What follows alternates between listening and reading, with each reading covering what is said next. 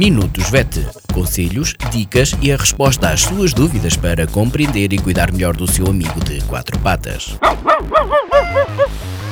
Minutos VET às quartas-feiras pelas 15h20, aqui na sua Vagos FM com a veterinária Ana Neves.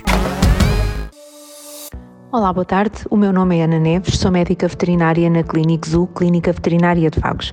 Bem-vindos a mais uma rúbrica Minutos VET. Esta semana vou falar-vos sobre o parasita do coração.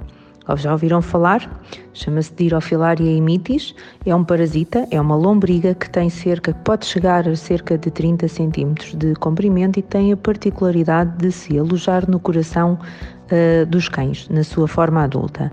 Esta lombriga, este parasita, esta Dirofilaria, uh, infecta principalmente os cães, que são os hospedeiros definitivos, mas pode afetar outras espécies, como os gatos e também o homem. Uh, a forma de, uh, de infecção uh, ocorre através da picada de um mosquito infectado com larvas deste parasita, que são chamadas as microfilárias e que são microscópicas. Este parasita, este mosquito, ao picar no cão, no gato, no homem, pode transmitir estas microfilárias que vão entrar na circulação sanguínea, vão se deslocar na, na circulação sanguínea.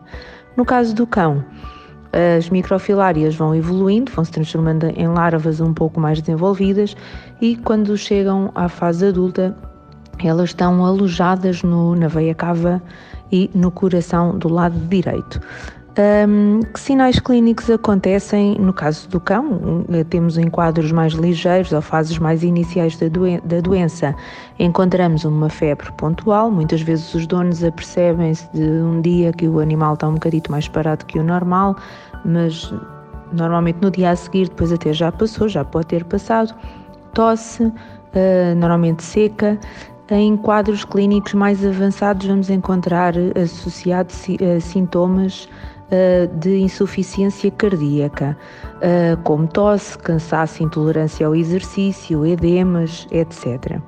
Há uma característica, uma característica, há uma condição associada a esta doença que, que pode ocorrer, que é a morte súbita, normalmente devido a tromboembolismo.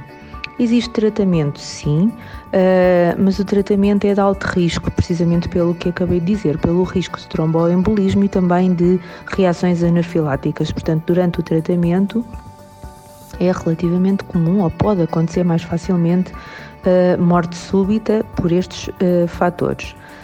O tratamento, por outro lado, é moroso, portanto, vai decorrendo ao longo de vários meses, e por outro lado também eh, é dispendioso. Normalmente é, é um, um, são procedimentos que acabam por ficar dispendiosos. No caso do gato, os sintomas são diferentes porque eles não têm a capacidade de as, as dirofilárias não conseguem evoluir para a forma adulta no caso do gato, ou se evoluir é pontualmente um único parasita.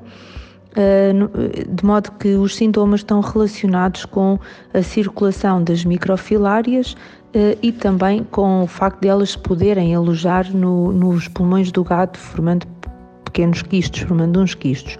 Os sintomas são então mais respiratórios e muitas vezes são parecidos com a asma felina.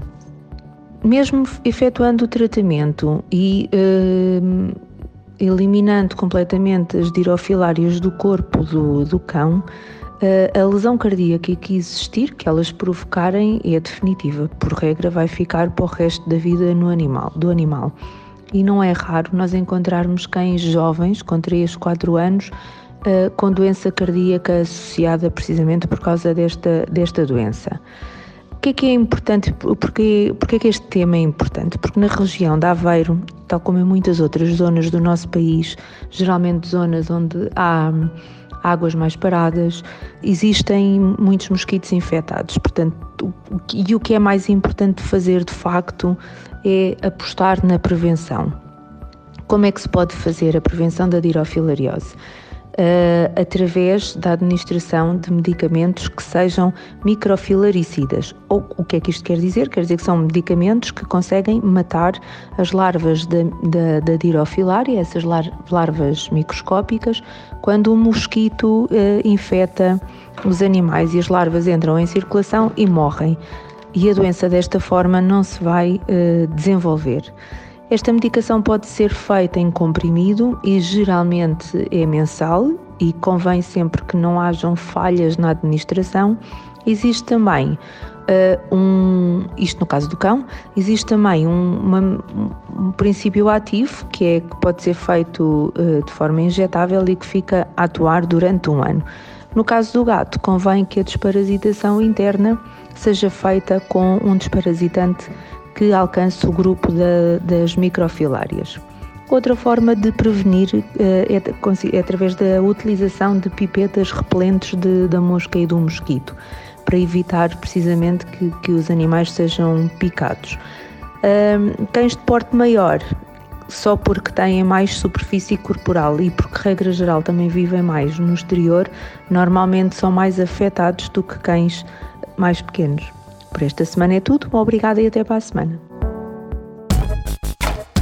Minutos VET. Conselhos, dicas e a resposta às suas dúvidas para compreender e cuidar melhor do seu amigo de quatro patas. Minutos VET às quartas-feiras pelas 15h20, aqui na sua Vagos FM com a veterinária Ana Neves.